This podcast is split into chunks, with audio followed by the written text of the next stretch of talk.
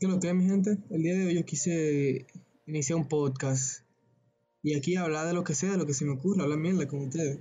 Y el día de hoy yo quise invitar a una invitada muy especial, mi querida hermana Kisleida Soto.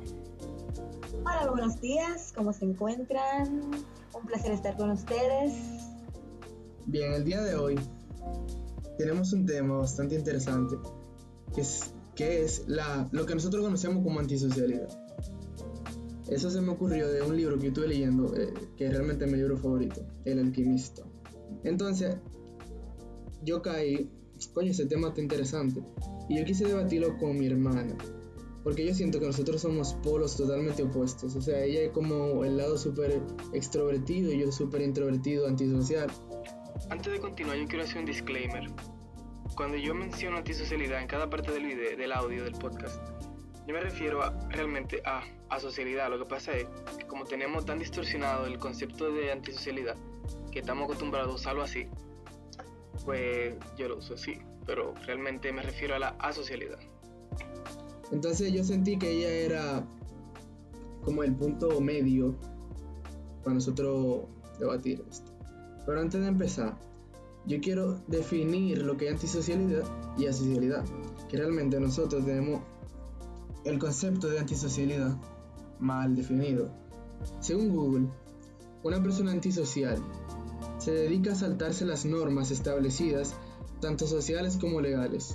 En resumen, es alguien rebelde que aunque está integrado en la sociedad, no como el social, como el asocial.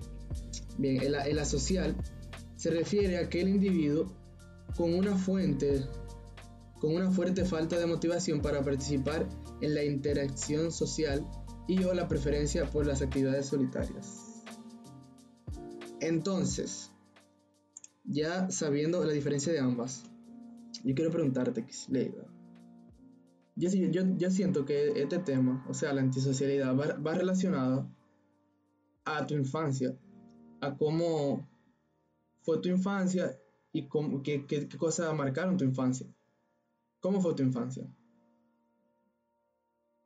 Mi infancia, bueno, para serte sincera, yo no recuerdo mucho sobre mi infancia, no sé, son como lagunas, quizás porque no fuera mejor, no estoy diciendo que fuera peor, pero no tuvo tantos momentos, wow, yo no era una persona que compartía mucho con las demás personas porque no tenía primos, yo era la mayor, era la única.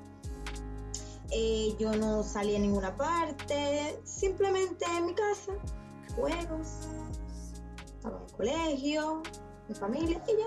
Pero tú en el, en el colegio, ¿tú no te considerabas como antisocial o, o asocial? No, realmente yo nunca fui una persona, nunca fui una persona ni anti ni asocial. Bueno, sí. Yo siempre me he relacionado fácilmente con cualquier tipo de persona. Y por ejemplo, obviamente tú te, uno se encuentra con personas sociales a lo largo de la vida. Tú, yo creo que en tu círculo no hay personas sociales, pero tú obviamente te has encontrado con personas así y has compartido con ellas. Entonces mi pregunta para ti es, ¿cómo tú, cómo tú manejas eso? Porque como a ti te gusta, un ejemplo, el ambiente más movido y más vaina, una persona antisocial, como que nunca quiere salir, siempre le prefiere estar solo o, en, en que haya poca gente. Entonces como, como un choque, como que choca el, los intereses. Es que yo no me relaciono con personas así, porque la única persona que yo tengo cercana eres tú. Eh, pero en mi círculo de amistades, sabes que es bastante corto, bastante sí. reducido, y todas mis amigas son igual que yo. O sea, son personas que le gusta estar donde más personas, que le gusta destacar, que le gusta relacionarse, que si no hay ambiente lo hacen, entonces como yo no me relaciono con todo el mundo, no es que sea antisocial ni asocial, sino como que yo selecciono muy bien a la persona que le va a brindar mi confianza y mi afecto, entonces como que nunca me he encontrado con esa parte de ti. Realmente yo, a mí a pesar de yo ser una persona asocial, a mí me gusta como tener un equilibrio con mis amistades y me gusta que mi, mi, mi círculo, como que haya aunque sea una persona extrovertida, porque así uno como que sale de su zona de confort y no sé, es como bacano alguna situación en la que te puede te pueden poner. A pesar de, de, que yo sí soy una persona bien asocial. que por ejemplo en, una fila, en un, banco, alguien me hace un comentario y yo como que, ah, sí, y ya, y murió, yo no le hago el coro. Entonces, como que sí. Pero a ti, ¿hay, como, ¿hay alguna conducta de las personas sociales que te llame la atención? Realmente, no que me llame la atención, sino que la, la cuestión. Realmente yo la cuestiono porque yo digo, o sea, a pesar de que hay todo tipo de personas en este mundo, pero yo digo, ¿por qué una persona no va a querer salir de su zona de confort? salir a expandirse, salir a, a, conocer, porque realmente cuando tú tienes una, estás en tu zona de confort, tú no expandes tus conocimientos. No es lo mismo que la lectura, a pesar de que a mí no me gusta leer, a ti sí, pero no es lo mismo. O sea, las experiencias no tienen competencias, no tiene comparación. Entonces, por eso yo como que me lo cuestiono, porque realmente yo pienso que por tú seas, o sea, porque a ti no te guste destacar, el ambiente, no quiere decir que tú no puedas estar en un ambiente X. Por ejemplo, tú puedes compartir con ciertas personas en un café, ya que a ti no te gustan las discos, en un café, y no quieres decir que tú seas el centro de atención de esa conversación. Simplemente tú estás en observación, comentando alguna cosa u otra, pero no eres el centro. Porque, por ejemplo, la timidez también eh, es un tema que también va relacionado. Pero mucha gente también confunde eh, la introversión con timidez. Una persona introvertida no necesariamente tímida, aunque tiende a serlo, pero no necesariamente. Una persona introvertida que no le gusta llamar la atención, siempre bajo perfil y, como tú dices, no le gusta llamar la atención. Pero como te decía ahorita, yo siento que eso es algo que va relacionado a, a, tu infancia, como tú creciste, las cosas que te marcaron y ese tipo de cosas.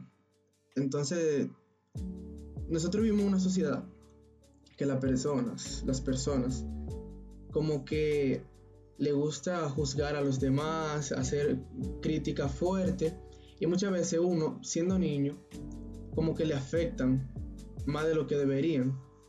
Y yo siento que muchas veces por, por eso, por ese tipo de cosas, que, que las personas asociales somos eh, como somos.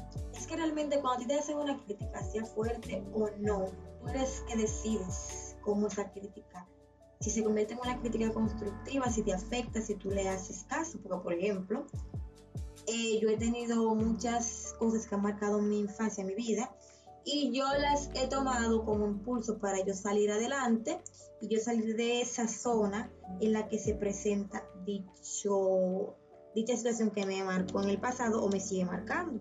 Aunque no lo he hecho todavía, pero no es que como que yo me me encierro, me pasó eso, yo me voy a encerrar, me voy a limitar. No, si no yo uso eso, hacha para adelante y que no sea un, una barrera. Un obstáculo. Sí, pero es como te decía ahorita, como uno como niño no tiene la madurez para uno ver las cosas así. Uno lo que piensa es como, mierda, esta persona me está maltratando prácticamente y yo me siento mal. Pero uno, uno siendo adulto ya uno como que le, lo coge variado y no le da mente esa vaina. Loco, eh, un ejemplo, tú me estás criticando por X cosa, vete a la mierda. Entonces, como te digo, eso, como está relacionado a, tu niñez, o bueno, según yo, porque yo no soy profesional ni nada de eso, como está tan relacionado a tu niñez y a, las experiencias que tú vives, son cosas que te marcan realmente, porque uno es bien muy vulnerable siendo niño. Si tú si tú tuvieras, como si, si te diera la oportunidad de tú elegir, un ejemplo, tú reencarnas en otra gente y te dan la oportunidad de tú ser asocial, tú lo cogerías aunque sea para saber lo que se siente, para, vivir la experiencia. ¿Por qué? Porque no sé, no me sentiría, siento que no me sentiría bien. Como esa no sé mi forma, no, no me sentiría. A mí a pesar de todo, a mí sí me gustaría como sé, tratar de ser más, más sociable, porque muchas veces eso, te limita. Tú te, cohibes de hacer cosas que tú quieres hacer y como que mierda, no. Un ejemplo, eh, un ejemplo, un concierto de tu artista favorito. Y como haber mucha gente, tú dices, no, yo no quiero ir porque va a haber mucha gente, a mí no me gusta ese tipo de ambiente pero te gusta el altita pila. Entonces tú no vas por, ese, por esa cosa. Entonces sí, me gustaría como ser más, más flexible por esa parte. y para concluir, yo quiero como dar una experiencia y cosa. Que esta tarde yo fui a comprar algo y yo me encontré con dos con dos panas y fue como que hablamos hablamos rato ahí pam pam pam y yo como que me sentí bien. O sea, no es que somos panas full full, pero son conocidos más bien. Y yo como que me sentí bien porque uno está encerrado todo el tiempo y vaina. Como que me sentí bien muchas veces realmente sí, es bueno socializar, salir de, nuestra, zona, de nuestra zona de confort. Yo tengo una frase que me gusta mucho. Bueno, yo no tengo, yo la vi por ahí. Que dice, eh, en la zona de confort no se cosecha nada bueno. Entonces yo a veces trato de salir de mi zona de confort, tratar de hacer cosas nuevas, cosas diferentes que me puedan ayudar a yo evolucionar. Así que eso, eso fue todo. Muy bien, esto es para concluir y quiero darle muchas gracias a nuestra invitada del día de hoy, nuestra primera invitada, Kisleida Soto, y acompañarnos el día de hoy. Gracias a ti por invitarme a tu programa fabuloso. Ahora a mí me gustaría que tú despidieras el podcast el día de hoy. Eso fue todo por el día de hoy. Espero que lo hayan disfrutado, que le haya dejado un conocimiento nuevo que no hayan tenido. Espero, espero verlos en el próximo y gracias por llegar hasta el final. Ahí está, ya no hay nada que decir. Muchas gracias.